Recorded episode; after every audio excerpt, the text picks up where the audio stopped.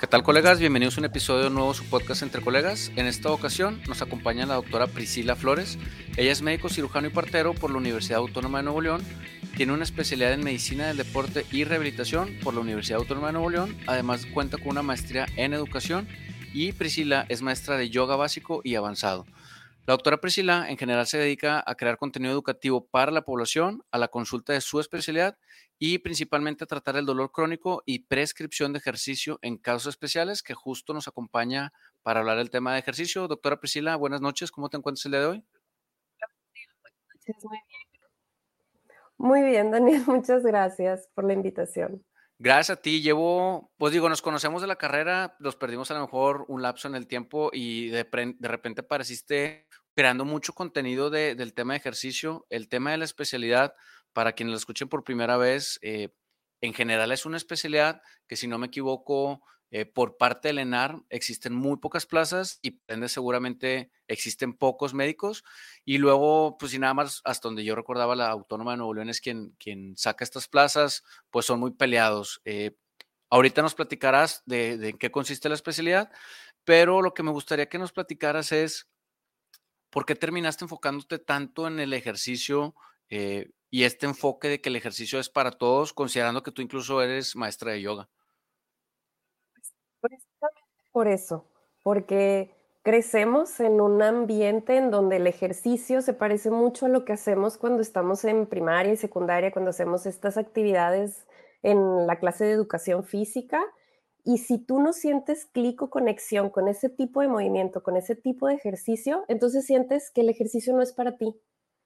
Después conocí al yoga y ahí fue donde me di cuenta que el ejercicio sí es beneficioso para ti, te hace sentir bien y precisamente que así como yo encontré un clic, muchas de las personas que no hacen ejercicio porque no les no lo sienten como agradable, lo pueden eh, hacer también. Entonces, por eso me dedico a educar del ejercicio desde un punto de vista como un poco fuera de la norma, no tan normativo, no tanto para personas 100% sanas y 100% fit.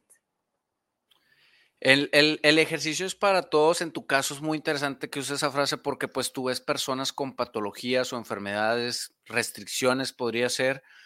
El ejercicio es para todos, pero existen quizá miles de ejercicios, ¿no? O sea, ¿cómo, ¿cómo decides? Yo sé que no es una clase, pero ¿cómo decides en base al paciente qué tipo de ejercicio darle? ¿O hay como alguna base donde digas tú, bueno, cuando menos a todos les pido que empiecen por esto? O sea, si lo viéramos por escalones, ¿cómo empezamos todos a, a comprar este concepto desde el punto de vista de un paciente? Quizá con no limitación física, porque seguramente de la mayoría son las limitaciones mentales, ¿cómo dar este paso para hacer ejercicio? Pues para empezar tendríamos que definir actividad física y ejercicio, porque normalmente se confunden y pues son términos diferentes. La actividad física son todos los movimientos que nosotros hacemos al día a día, todos los movimientos que a mí me permiten eh, hacer las actividades en el hogar, caminar hacia mi auto, subir escaleras, caminar en mi trabajo, sacar a pasear los perros, tender la cama, lavar los trastes, todo eso cuenta como actividad física. Dentro de la actividad física está el elemento ejercicio y el ejercicio es un tiempo que yo le voy a dedicar a una actividad siempre y cuando tenga propósito para trabajar en mí, o sea, un objetivo personal. Voy a hacer esto, puede ser una caminata con el objetivo de mejorar mi salud cardiovascular, con el objetivo de mejorar mi salud mental, con el objetivo de mejorar mi retorno venoso, con el objetivo de mejorar algo. Entonces es muy diferente, porque la actividad física pues es simplemente el día a día y el ejercicio ya conlleva un propósito, ya conlleva que tú pensaste qué vas a hacer y por qué lo vas a hacer. Entonces, sabiendo esto, hay muchas personas que dentro de su sedentarismo no tienen buen nivel de actividad física incluso personas que están básicamente jubiladas, confinadas en casa, en el sillón la mayor parte del tiempo. En ese caso, nuestro papel es aumentarles la actividad física primero. Antes de hablar de ejercicio, lo primero es activar a esa persona. Y ahí entran los tips que ya sabemos y que vemos en todas partes de estaciona el carro más lejos, sube escaleras, no uses el elevador, saca a pasear a tus perros, estas actividades lo que van a hacer es activarte literalmente. Una vez que el, el paciente ya tiene esa activación, entonces podemos buscar agregar un espacio para el ejercicio y empezamos con lo mínimo. Yo sé que las guías te dicen, no, pues es que el cardio cinco veces a la semana, mínimo, son guías y eso es la meta. Realmente lo que nosotros eh, pretendemos es iniciar a los pacientes de una manera agradable y amigable para que vean que el ejercicio puede formar parte de su vida y lo más importante, que el ejercicio se puede adaptar a su vida y no al revés, como pensamos de yo me tengo que adaptar a un ejercicio, así como de niño, tú te tenías que adaptar a la clase de actividad física, de educación física. Entonces, eso sería lo primero.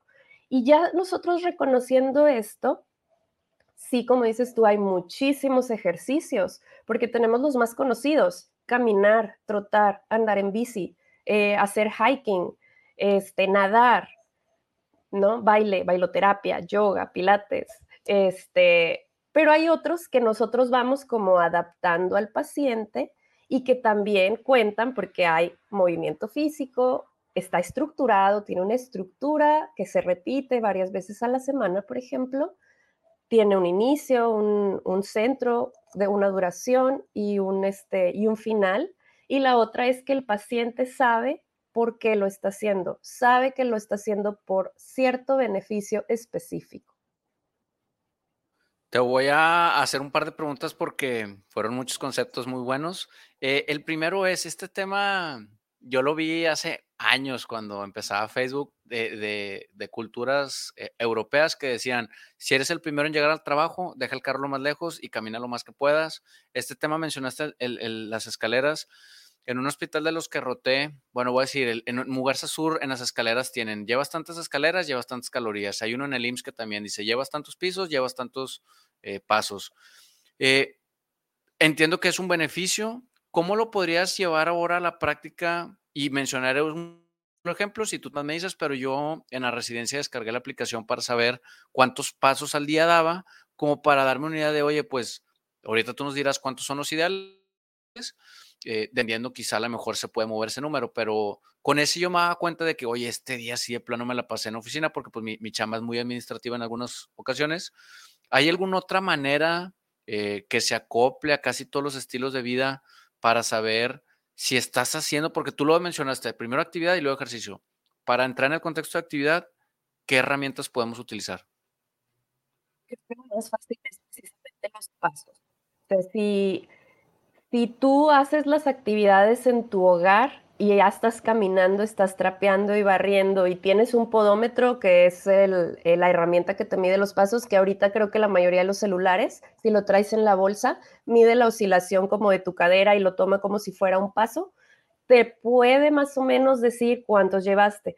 No hay un número mágico, por allá de hace una década nos decían que eran 10.000, la verdad es que ese fue un número arbitrario, no me acuerdo qué científico decidió poner 10.000 y ahora como que dependiendo de lo que estés buscando tratar, sé el número de pasos. Por ejemplo, en las enfermedades reumáticas, cuando prescribimos actividad física o cuando vamos a nosotros como a, evaluar si un paciente tiene buena actividad física o no, lo hacemos con base a 7000 pasos, no 10000. Entonces, si el paciente normalmente da 7000 pasos, es como, ah, ok, es una persona que tiene un nivel aceptable de actividad física, sí toleraría que yo le incluya el ejercicio.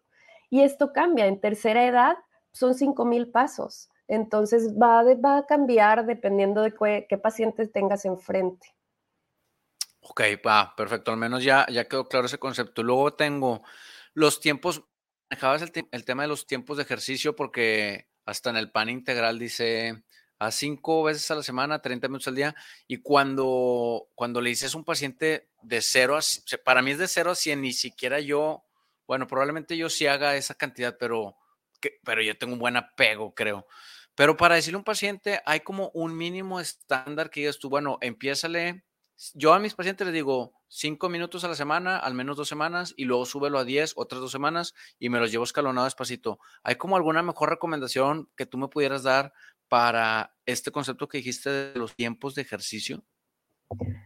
Miran, los pacientes que tienen dolor crónico o mala relación con el ejercicio o enfermedades crónicas, empezamos con el mínimo, muy similar a lo que tú estás diciendo. Ahí eh, el mínimo que las guías marcan es cinco minutos. La cosa es que muchos de los beneficios que vemos en el ejercicio aeróbico, que es la caminata, porque es lo más sencillo que todos podemos hacer, incluso dentro de tu propia casa, este, empiezan hasta los 10 minutos. Entonces, si sí vemos que el paciente de plano tiene muy mala este, actividad física y relación y todo, sí podemos empezar con 5 minutos. Pero la tirada es explicarle al paciente que los beneficios analgésicos, de retorno venoso y todo lo demás va a empezar a partir de los 10.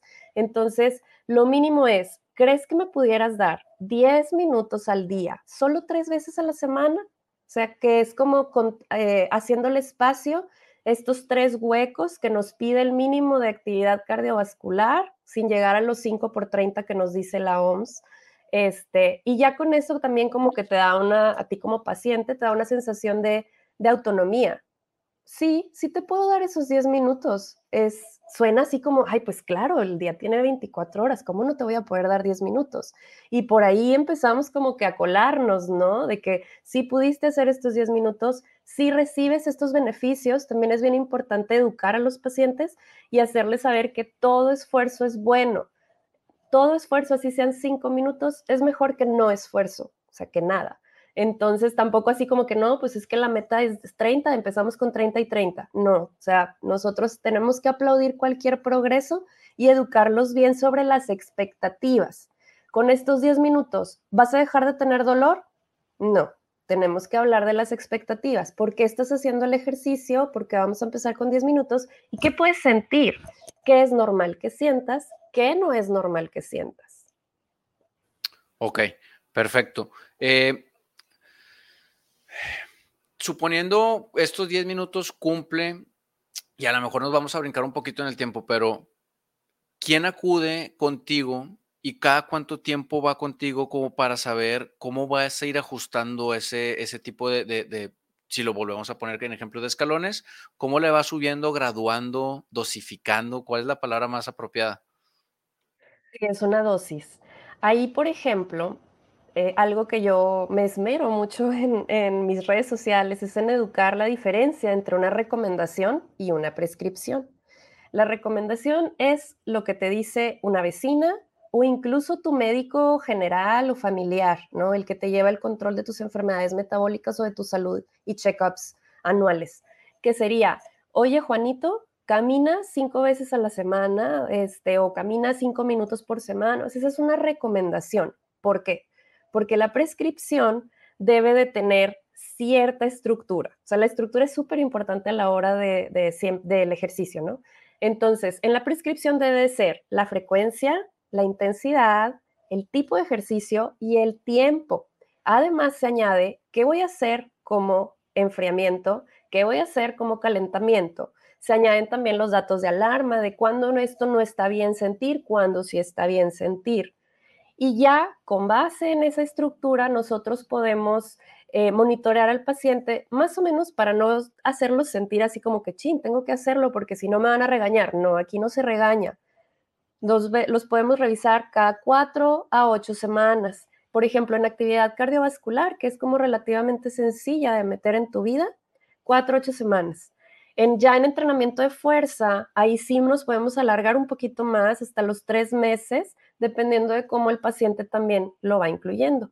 Y lo más importante aquí es explicarle el por qué está haciendo el ejercicio, por lo de las expectativas, ¿no? Luego tenemos este bombardeo de información en donde te dicen de que caminar este, te va a ayudar con la depresión y tú te podrías hacer la idea de, ah, entonces voy a dejar de estar triste, ¿no? Entonces, ese tipo de, de expectativas reales es lo que también hay que tratar Perfecto. Eh, y, en el, mencionas, ahorita metiste un nuevo concepto porque probablemente se dividen en actividad física y luego en ejercicio, pero luego metiste fuerza, es decir, en algún momento eh, eh, también, digo, yo me acuerdo, y la pregunta algo para los que no llevaron, porque yo me acuerdo ver hasta exentado esa materia porque me gustaba bastante, pero también ves a la parte del que a lo mejor está casi por completo sano y solo quiere ir contigo como para maximizar, no sé si la palabra, su rendimiento? Sí. Ahí, por ejemplo, el ejercicio como tal, eh, no es como tú dijiste en un inicio, no es solo un tipo de ejercicio, ¿no? O sea, no es ni caminar nada más, ni tampoco este, correr a alta velocidad y estar súper sudoroso. O sea, hay muchísimos tipos, muchísimos niveles.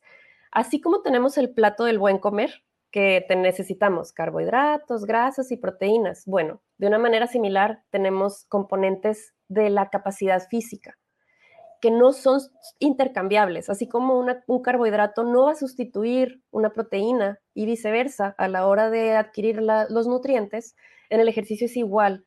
Los beneficios que te da el ejercicio aeróbico, coloquialmente conocido como cardio, no te los va a dar el fortalecimiento y no te los va a dar el flex. Entonces, esos son los tres componentes importantes, cardio, fuerza y flex. Todos necesitamos de estos tres componentes. Hay algún tipo de pacientes que necesita un cuarto, que es el ejercicio neuromuscular, que ya incluye propiocepción, equilibrio, coordinación. Obviamente ya estamos hablando de pacientes en tercera edad o pacientes con alguna patología este, que afecta el sistema nervioso, etcétera. Pero así en general es cardio, fuerza y flex. De ahí que es también muy importante explicarle a los pacientes que no pueden hacer un solo ejercicio de por vida y esperar ser 100% sanos, porque teniendo, sabiendo todos los beneficios del ejercicio, que tenemos salud muscular, salud articular, salud ósea, salud cardiovascular, salud, este, si el corazón está feliz, el cerebro también está feliz. Entonces, todo esto de la prevención de eventos cerebrovasculares y las endorfinas y todo eso, no nada más, o sea, todos esos no, no los vas a, a lograr con un solo tipo de ejercicio. Necesitas probar los tres qué tanto, qué tanto tengo que hacer cardio, o sea, a cuál le doy prioridad. Eso va a cambiar según las metas. Y también las, las metas, tú las pones si tú eres una persona sana, tú dices, no, pues es que yo quiero hacer gimnasia, entonces le debo de dar prioridad a la fuerza y a la flexibilidad. Pero también si tienes un paciente de tercera edad con sarcopenia, pues no le vas a dar este, prioridad a la flex, ¿verdad? Vamos a poner primero el entrenamiento de fuerza, y luego ya cardioflex neuromuscular, ¿no? Entonces, es muy importante también esa parte, es ser muy honesto con los pacientes y decirles, no hay un solo ejercicio que te vaya a ayudar para el resto de tu vida. El ejercicio sí lo tienes que hacer de por vida, eso es real, porque tu cuerpo se va desajustando y vamos envejeciendo y, con, y el ejercicio es una manera de contrarrestar eso. No, no hay un solo ejercicio que funcione para todo ni la caminata, ni el trote, ni la natación, ni CrossFit, nada. Necesitas esos tres componentes. No vamos a empezar con los tres porque te voy a abrumar, obviamente, si es un paciente 100% sedentario y le dices todos los días de tu vida tienes que hacer ejercicio, va a sentir un rechazo, una repulsión intensa hacia ti en ese momento, ¿no? Entonces ahí lo que hacemos es, ¿con cuál te gustaría empezar? ¿cuál es el que más se te hace más sencillo de incluir ahorita en tu vida? Muchos me dicen cardio, porque no necesito comprar nada, porque no necesito ir a un gym, porque solo requiero tenis o ni eso y estar en mi casa. Y otros me dicen, ¿sabes qué? Me emocioné antes de verte y ya compré mancuernitas y ligas y todo el gym para estar en casa. Ok, entonces empezamos con diferente este, acercamiento, ¿no? Es diferente el approach. Claro.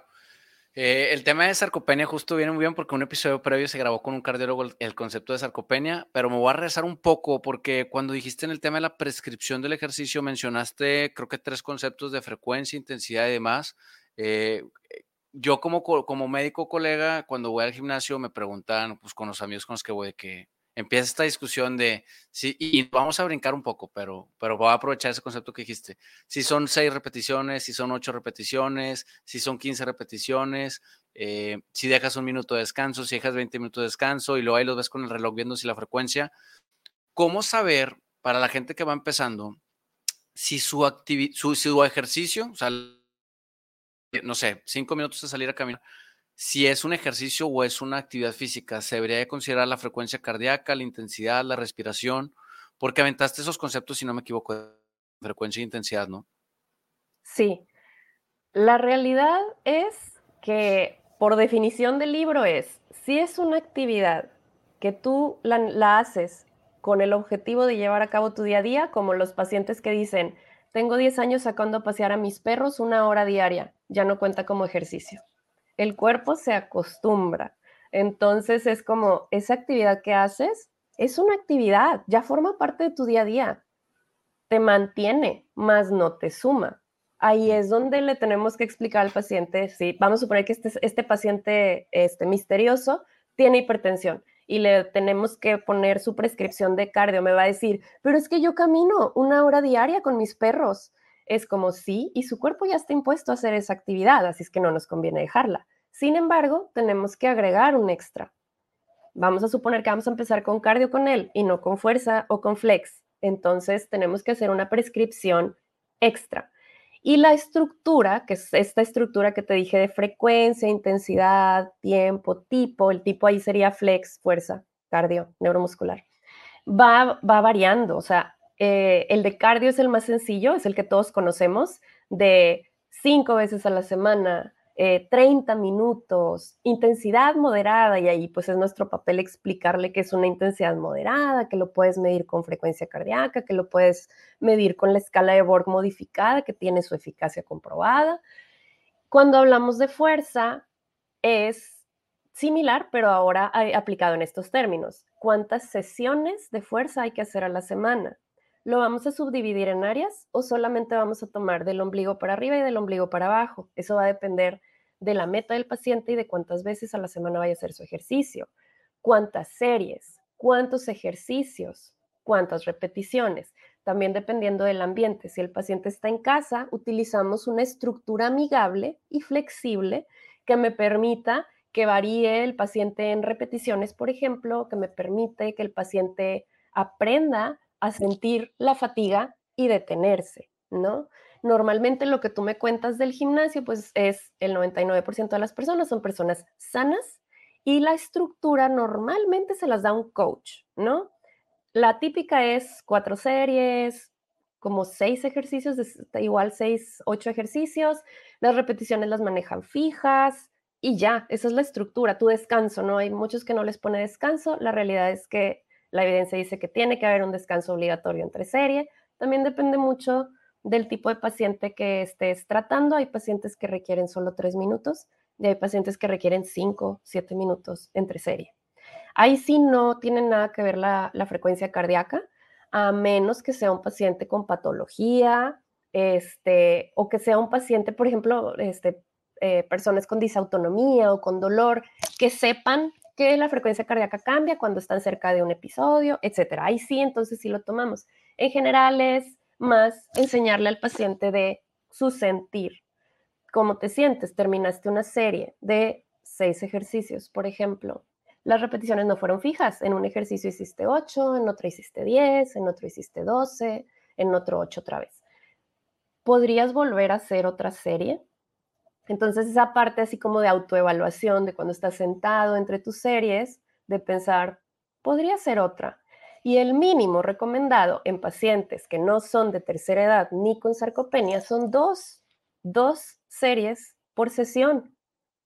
Y el mínimo recomendado de sesiones a la semana son dos. O sea, realmente cuando se lo explicamos al paciente es muy sencillo. Mira, me vas a dar dos días de tu semana en donde me vas a hacer mínimo dos series de cinco ejercicios y te estoy dando lo mínimo. ¿Cómo cuánto me va a llevar? ¿Como unos 15 minutos o 20? Ah, ok, pues no suena tan mal, porque tenemos también esta mentalidad de ir al gym y tomar el tiempo, ¿no? Que ese es otro de los errores cuando, cuando hacen recomendaciones de ejercicio, que en vez de fijarse en la estructura, los pacientes te dicen, pero es que yo ya voy al gym, voy cinco, veces, cinco días a la semana, tres horas. No me dicen nada. O sea, esas tres horas podrías pasarlas tomándote fotos en el espejo o haciendo ejercicio de más, ¿no? Entonces, más bien ahí lo importante es la estructura cuáles ejercicios hace, cómo los se acomodaron, dónde están sus descansos, cómo lleva a cabo sus repeticiones y todo eso lo prescribimos nosotros. Normalmente dentro de, mis colegas hay quienes obviamente se van por el camino, es, es el más famoso, de la prescripción de ejercicio por estética, ¿no? Esa prescripción del gimnasio que te va a hacer súper hipertrófico y ellos manejan así como básicamente otro dialecto. Los que nos dedicamos a los pacientes fuera del estándar, que no quieren vivir de su cuerpo, que quieren salud, que no les interesa este, si sus muslos tienen una circunferencia tal o si sus glúteos, los que quieren ser saludables, no tener sarcopenia, no caerse, este, tener menos riesgo o disminuir sus enfermedades metabólicas. Entonces esos pacientes son los que yo veo, los que mm, de preferencia les pido que iniciemos precisamente en casa para que no se abrumen con el gimnasio y todos estos hombres musculosos y, semidesnudos y con sus shakes y, con estos mitos que se cuentan y de que, uy, no, no, es que no descanses, no, llega al fallo. Entonces, para proteger a esos pacientes, como vamos a empezar en casa y la mayor parte de ellos, de hecho, quiere empezar en casa, precisamente porque les da pena sentir como ese alejamiento al llegar al gimnasio. Entonces, esos son los pacientes que yo me encargo de hacerles la estructura que sea amigable, que sea adaptable. Y si después de las semanas correctas yo los vuelvo a evaluar y veo que tuvimos un fallo, a lo mejor el paciente me dice, ¿sabes qué? Te fallé. Tú me dijiste que hiciera mínimo dos y la realidad es que en mi diario o en mi, este, como cronograma, solamente lograba uno por semana. Ahí entonces, en vez de decir muy mal, señor paciente, es ¿Por qué?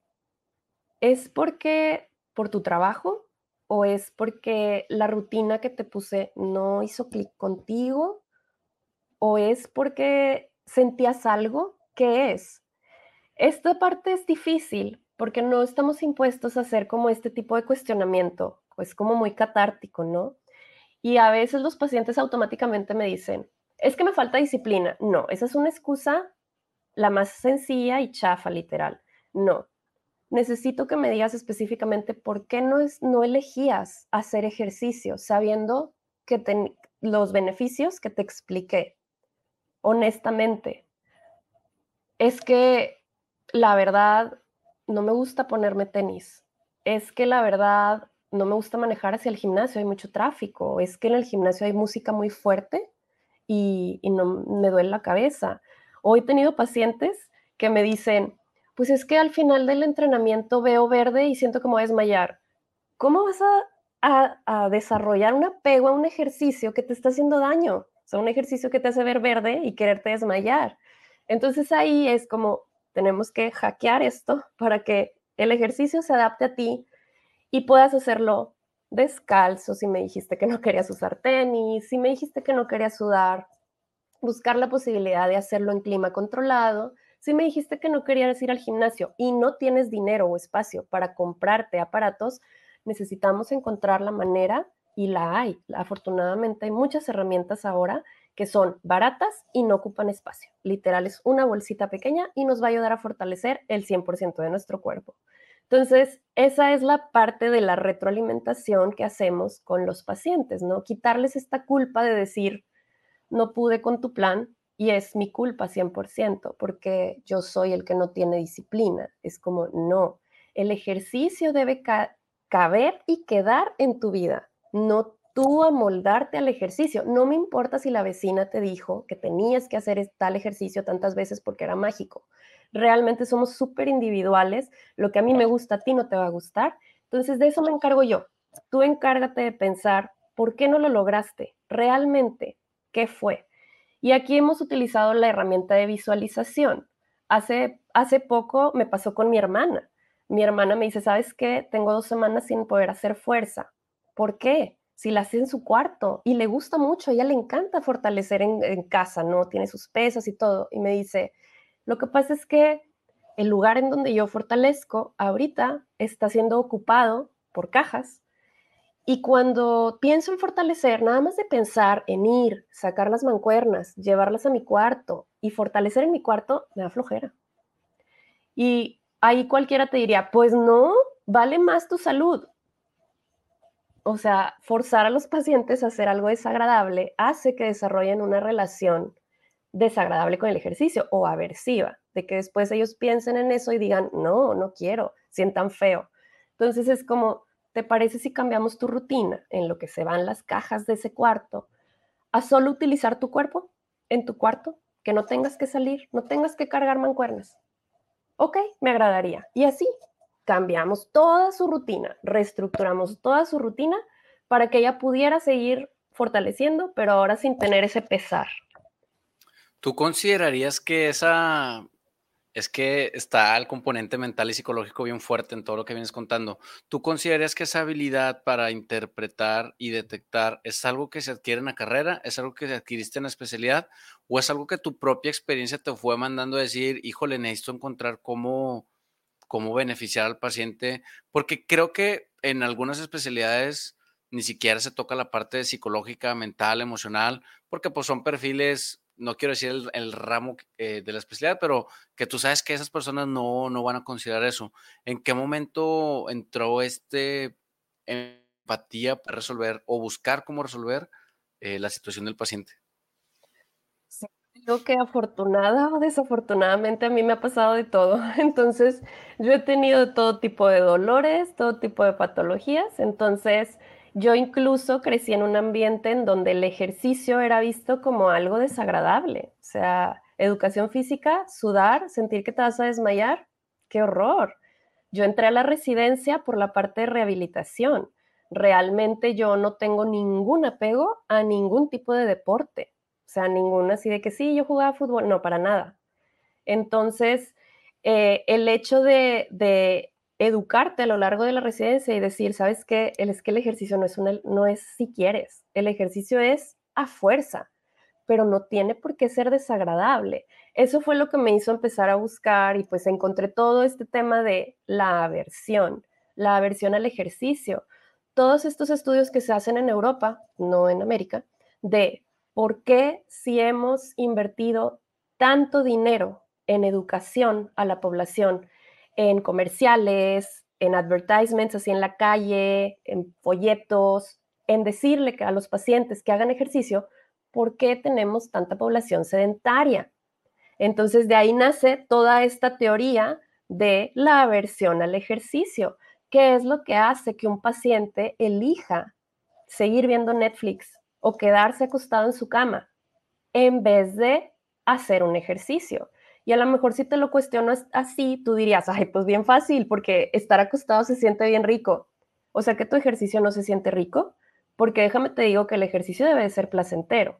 La manera en la que tú generas un vínculo con el ejercicio y apego es con el placer. Por eso necesitamos quitar la idea de que el ejercicio duele, se siente feo, te cansa, llegas al fallo, te desmayas, porque así no podemos lograr un apego verdadero al ejercicio. Necesitamos enseñarle al paciente que el ejercicio puede ser placentero. Y ahí es donde me meto yo en la parte, bueno, ¿y qué es para el paciente el placer? ¿Qué no le gusta a mi paciente? Y aquí te encuentras de todo, como lo de mi hermana de no me gusta cargar mi material. Y pacientes que me dicen, no me gusta ponerme ropa apretada ni tenis. ¿Hay manera de que haga ejercicio descalza y en pijama? Por supuesto que hay manera de que hagas ejercicio en pijama. Me encargaré de poner tus ejercicios de manera correcta para que no te lastimes y puedas hacerlo así en tu cuarto. Y el ejercicio sea placentero y llega un punto en el que tú, sintiendo el placer con el ejercicio, sabiendo por qué estás haciendo lo que estás haciendo, qué beneficios obtienes, lo elijas naturalmente y digas, ay, ¿sabes qué? Me hace falta. Me hace falta insertar tu ejercicio porque me siento rara Claro, no, definitivamente, eh, digo, tiene razón, por eso, por eso es la pregunta, porque pareciera o, me daba la impresión de que era algo más personal que la formación, porque, eh, digo, ya salimos hace más de 10 años de la carrera de medicina general y, conforme voy viendo colegas que van egresando, hoy me tocó un colega que me decía, digo, me voy a seguir un poco el contexto, pero eh, me trajo un BIRAT 5 y me dice, ¿cómo le explico al paciente esto? Porque nunca se lo he explicado hombre, toma asiento, porque según él me o sea, fue a preguntarme rápidamente para resolverlo. Le digo, no, hombre, toma asiento, le digo, en mi experiencia, y pues ya le empiezas a contar, ¿no? Que yo en gran parte, pues, de los episodios de, tan aprendiendo eso y de mi esposa por, por el tema de cómo aborda a los pacientes cuando da la noticia de diabetes. Y, y esa parte creo que no te la explican en la carrera para los que estén escuchando, los que sean colegas de la salud. Creo que esa parte no te la explican, el cómo abordar un paciente cuando, cuando tú sabes, algo te dice que no estás siguiendo el tratamiento por un componente emocional o psicológico, porque también casi al principio del episodio dijiste, si el corazón está feliz, la mente está feliz, o al revés a veces, eh, y se nos olvida, o sea que, al final de cuentas, también no hemos mencionado el tema del estómago, pero pues también el estómago produce eh, neuromoduladores o químicos que nos podrían hacer sentir bien o nos podrían hacer sentir muy mal con el tema de la alimentación. Entonces, qué importante lo que platicas de, de pues no nada más decirle, no, sí, porque lo ha repetido un par de ocasiones, paciente, usted está mal. Seguramente también nosotros algo no hemos encontrado la manera de, de, de venderlo. Y tenía pues anotado este tema de la versión al ejercicio, creo que se ha cumplido como la definición o hay algún concepto de aversión al ejercicio que se nos está escapando. Sí, el ejercicio es cuando al pensar en el ejercicio, ya sea en general, o sea, en moverte, o en un ejercicio específico como, no sé, gimnasio, este, nadar, ballet, lo que sea, sientes una respuesta emocional, física o mental. O sea, puede ser física de que con solo pensarlo te pongas a sudar, tengas taquicardia, o una eh, mental que serían como pensamientos de, oh, no, qué flojera, qué hueva, o emocional que literal es miedo, pánico, sensación así de, de, no, no, voy a poder, este, eso no es para mí, me da mucha pena, ¿no? Entonces, si tú al pensar en un ejercicio, es, ya sea específico o al movimiento en general, tienes este tipo de respuestas, puede ser una de las tres, entonces significa que tienes un apego incorrecto al ejercicio. Ahora, puede ser, por ejemplo, a un solo tipo, que a lo mejor tu mamá te inscribió a básquetbol y tú no querías, lo odias con todo tu corazón, pero pues era lo que estaba de moda y te inscribieron y te forzaron a hacer básquetbol por tres años y ahora de grande piensas así, tus amigos te dicen, ¿qué onda? Vamos aquí a la cancha de la colonia. Tienen una cancha de básquetbol y literal con solo escuchar básquetbol es como sientes otra vez ese, eh, esa experiencia previa y es como, uh, no, sea, aunque me gusta estar contigo, mis amigos y todo, no me imagino otra vez pisando una cancha. Entonces ahí es aversión a un solo tipo de ejercicio. Eso es fácil de tratar porque es un solo tipo. El problema viene cuando en la actualidad sabemos que las redes sociales nos dicen que hay muchísimos ejercicios de moda, barré, crossfit, ejercicio funcional en pared, que ahora está saliendo, ¿no? El ejercicio pilates en pared. Y tú eres una persona que hace las cosas por moda, porque tienes primero esta hipermotivación, como tú lo mencionabas, de hacer todo de repente al 100 y al final no te resulta que no te gusta, ese ejercicio no hace clic contigo, pero no importa. Tú te esfuerzas porque tienes disciplina. Al final, el riesgo de desarrollar aversión es súper alto. Y tengo estos pacientes que tienen aversiones múltiples, o sea, que es como aerobics, lo intenté, lo odio, las botas de gravedad, las odio. Así que todas las cosas más nuevas ya lo probaron y lo detestan por una u otra razón. Entonces, por eso también es bien importante, si una actividad no te gusta, déjala, no la hagas, porque podrías arruinar después como otro tipo de opciones, por, nada más porque son como parecidas, ¿no? Entonces, sí es muy importante por eso trabajar lo de, lo de la relación, que se sienta bien, que no sea fuerza, y lo otro es la de la hipermotivación. Eso es algo que no sé si seamos los mexicanos, pero es algo que lo tenemos así como muy arraigado, que es de enero o lunes. Ahora sí, voy con todo, ejercicio, dieta y demás. Tu mente podría estar convencida, pero tu cuerpo no. Entonces, empezar así de 0 a 100, vas a fatigar tu cuerpo, eres nuevo en esto, no sabes las señales de tu cuerpo de qué es fatiga, qué es dolor, que cuando necesito descanso, etcétera. Y indudablemente vas a durar así poco tiempo y luego vas a tener desapego. Si bien te va, tienes desapego. Si te va mal, desarrollas aversión. Es un ejercicio que ya quemaste.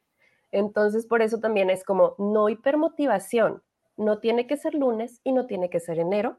No hay prisa yo sé que tu cardiólogo te dijo que necesitábamos hacer cardio, 5 de 30 minutos, pero como vienes de no hacer nada, eh, lo presentamos de una manera amigable. ¿Te parece si me puedes regalar? ¿Le podrías hacer en tu vida un pequeño espacio? No en lo que vamos viendo por qué no le gusta o por qué se rehúsa. Si el paciente tiene aversión al movimiento en general, que esto nos pasa mucho en la tercera edad, sobre todo pacientes que ya se cayeron, ya tienen caídas previas, este, y sienten que si se mueven se van a caer, entonces ahí no podemos empezar con ejercicio. Empezamos con ejercicio terapia. Se ingresa el paciente con los fisioterapeutas para que podamos mejorar su confianza, propiocepción, equilibrio, calidad de marcha, movimientos. Y ya una vez que el paciente esté estable y se pueda mover, ahora sí ya le metemos el ejercicio. Perfecto. Y el tema de, el ejercicio es para siempre, eh, porque hablábamos del ejercicio es para todos. Y ahorita por cómo has ido aventando los comentarios eh, y por los grupos de edades que mencionas, el, el por qué Ah, bueno, y seguramente la respuesta va a una frase que dijiste de, ejercicios, no sé qué palabras utilizaste, pero el ejercicio es como mandatorio, ¿no? El ejercicio lo deberías de ver eh, y alguna vez escuché un podcast de un médico funcional que decía, es que el ejercicio debería estar en tu agenda diaria y luego acoplas lo demás y has mencionado como conceptos así de, de, que tú te adaptes, ¿no? Eh, ¿Cómo podríamos conceptualizar este tema de el ejercicio es para siempre? Para empezar, así lo primero que te dicen en la residencia es el movimiento es vida. Desde que eres un cúmulo de células que aprende a tener movimientos, allá tienes tu forma ahí de em, embriónica, sabes que si hay vida, hay movimiento. Y si se pierde el movimiento, probablemente ya no hay vida, ¿no? Entonces, ya sabiendo eso, es como tu cuerpo necesita moverse.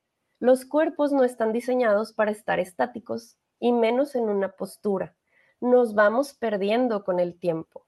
Nuestro cuerpo no es acumulador como nosotros los humanos. Nuestro cuerpo es, ok, hace mucho tiempo que no utilizas este músculo con toda esta fuerza que tenías, me cuesta a mí calorías y energía mantenerlo, te lo voy a quitar.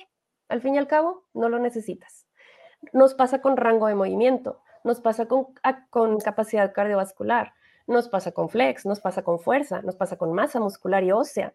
Entonces, es la manera en la que evolucionamos, ¿no? O sea, nuestros ancestros de hace 10.000 años tenían cierta masa ósea, cierta masa muscular, cierta flex, etcétera, según sus actividades físicas, que en ese entonces eran demasiado activos y de esa manera podían prevenir muchas enfermedades y tener un excelente funcionamiento este, metabólico, etcétera.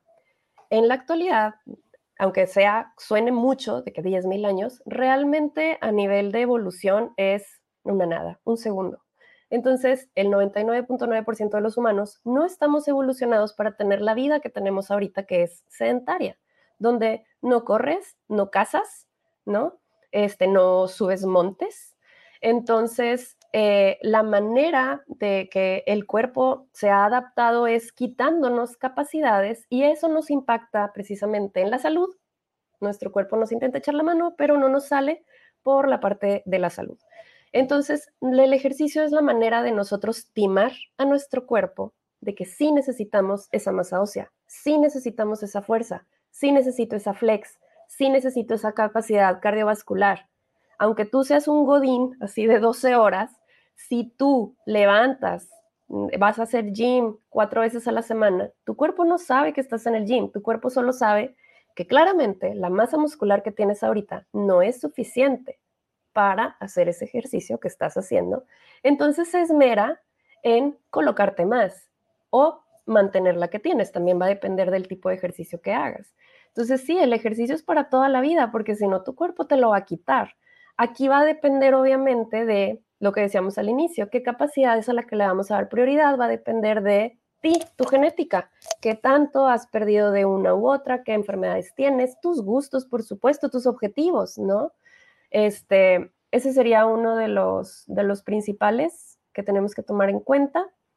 Bueno, Pris, y justo este tema que, que me quedaba la duda, eh, el cuerpo, y, mencionaste un ejemplo de, de, de, si estás trabajando como Godín 12 horas, yo lo que le suelo recomendar al paciente, porque a la mayoría o, una considerable mayoría me dice, Doc, es que voy todo el día al trabajo. Y yo les digo, mira, yo procuro levantarme a las 5 de la mañana, salir 20 minutos en bicicleta, este, y luego ya continúo mi día. Y los días que lo hago me siento mucho menos cansado que el día que lo hago. Entonces también considera que seguramente a, lo mejor al inicio, como bien has explicado tú, puede ser que sientas un poco este eh, eh, cansancio, sin, llevarlo al extremo, pero yo normalmente me siento mejor ah, durante el día y también en la noche y descanso, creo yo, mejor cuando hago ejercicio que cuando no.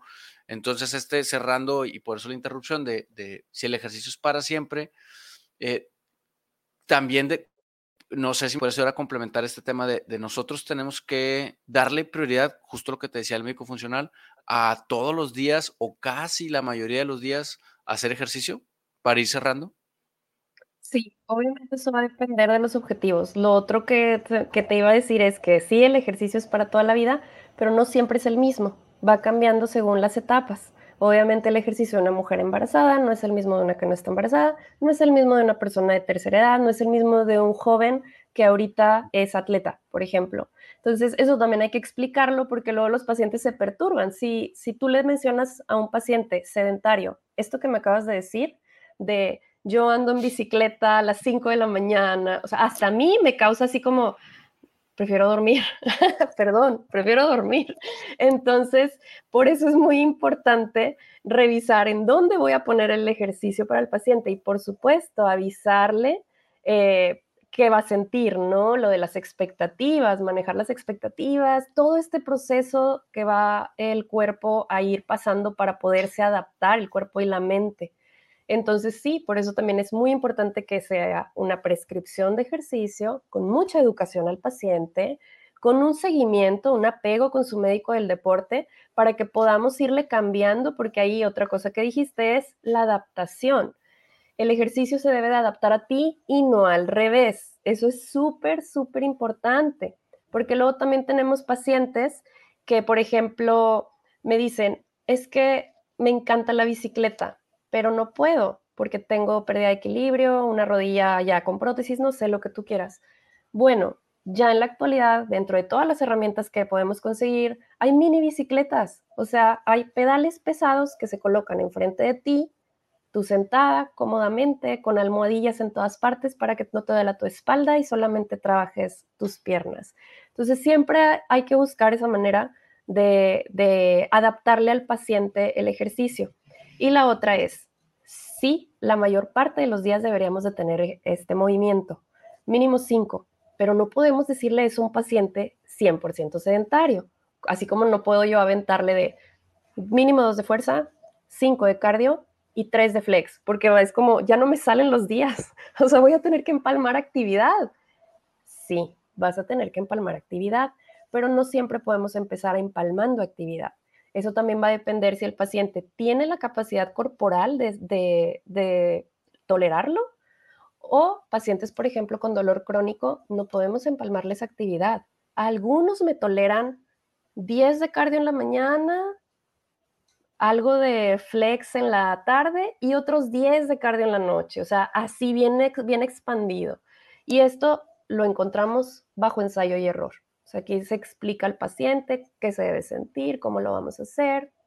Hay pacientes que, por ejemplo, en fuerza no te toleran las tres sesiones, ¿no? Las, o este, las tres sesiones que ellos quieren hacer o las series. Entonces ahí lo que hacemos es triturarlo en series nada más. Entonces es como, ok, vas a hacer cuatro series de miembro superior y cuatro de miembro inferior a la semana. No importa si un día haces uno y luego el otro día haces dos y luego al otro día haces uno, no importa, mientras al final me cumples con eso. Entonces, sí, al final el paciente va a terminar haciendo ejercicio todos los días, al final va a terminar cumpliendo las guías básicas de salud, al final va a terminar sintiendo, esa es nuestra meta, sintiendo que necesita el ejercicio, por lo que tú dijiste, las endorfinas, el dolor, el dolor disminuye con solo 10 minutos de actividad aeróbica intensidad elegida por el paciente, no impuesta por nosotros. Entonces, claro, el paciente solito te va a decir, es que lo necesito. Es que mientras veo mi novela me pongo a pedalear y se me olvida y se me quita el dolor. Es como, así es. Entonces, sí lo vamos a lograr, pero es con tiempo. No son carreras y no tenemos límites. Vamos a ir poco a poco. Perfecto. Sí, justo fíjate, y, y muchas veces les cuento, yo tenía Hace poquito me deshice de ella, pero en su momento compré en Soriana una bicicleta bien básica porque justo me gustaba ver la tele, pero decía, oye, pero si veo tele ya no veo, ya no hago ejercicio. Y no, hombre, la puse en el cuarto y me ponía a ver la media hora tele y en la bici estacionaria y, y pues matabas, por así decir, dos pájaros de un tiro. Y justo esta parte que decías, pues yo particularmente me sentía mucho mejor, más despierto. Eh, yo lo hago en la mañana porque me ayuda a despertarme porque de otra manera, pues con tres hijas a veces la vida es muy cansada pero, pero qué bueno que haces esa aclaración de, oye, pues, o sea, también el cómo transmitimos, pues hay que tener cuidado para no asustar ni abrumar al paciente. Eh, Priscila, los cuatro temas que teníamos, por así decir, eh, para tratar, creo que se han abordado. ¿Hay algún concepto de los que, que tuvieras en mente que digas tú, no quiero terminar el episodio sin mencionar esto? Pues yo creo que hemos abordado todo. Yo creo que lo más, lo más importante es de nuevo, súper repetitiva. Hay un ejercicio para todas las personas, independientemente si estás en cama, si tienes una rodilla biónica, si ya tuviste un infarto, si tienes sarcopenia. Hay un ejercicio para ti, hay un ejercicio que te va a gustar, que es placentero, que está hecho literalmente para el tipo de vida que tienes y es nuestro trabajo encontrarlo y podértelo poner para que puedas tener los beneficios del ejercicio que estás buscando pero sintiendo placer. Entonces, eso sería como lo más importante. Sí al ejercicio, sí lo necesitamos para la salud, sí es para todos y hay uno para ti. Perfecto, muy bien. Y Priscila, ¿algo que quieras decir antes de cerrar el episodio, despedirnos de la audiencia? No, nada, pues muchas gracias por la oportunidad de compartir mi pasión, que obviamente me vi muy alebrestada en la charla, pero me, encanta, me apasiona cuando las personas que se parecen a mí encuentran este, su ejercicio, ¿no? Claro, sí, y por, no decir marcas ni competencias, pero un saludo a todos los colegas que, he conocido de rehabilitación y medicina del deporte, eh, ya sea por la Clínica Lafón, por Muguerza o por por el DIF de Santiago, que tengo un colega allá, eh, que son personas que, ahora que lo dices, no necesariamente todos tienen este antecedente de yo jugaba bolo, yo jugaba esto, o a mí me gusta el otro, traen como su historia personal que, que, es bastante interesante.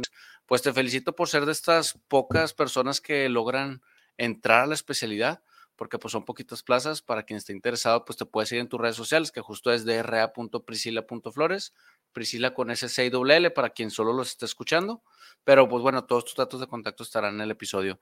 De nuevo, muchas gracias por aceptar la invitación al episodio. Ojalá después grabemos un episodio de algún tema más en particular, de todos estos que ves. Pero de inicio, pues muchas gracias por, compartir esta cátedra para todos los que nos gusta el ejercicio. Eh, para todos los colegas que nos están escuchando, que han llegado hasta este punto, les agradecería que compartieran este episodio en sus redes sociales para crecer la comunidad y llegar a más personas. Hemos llegado hasta aquí, nos vemos la próxima semana a seguir viviendo nuestra misión.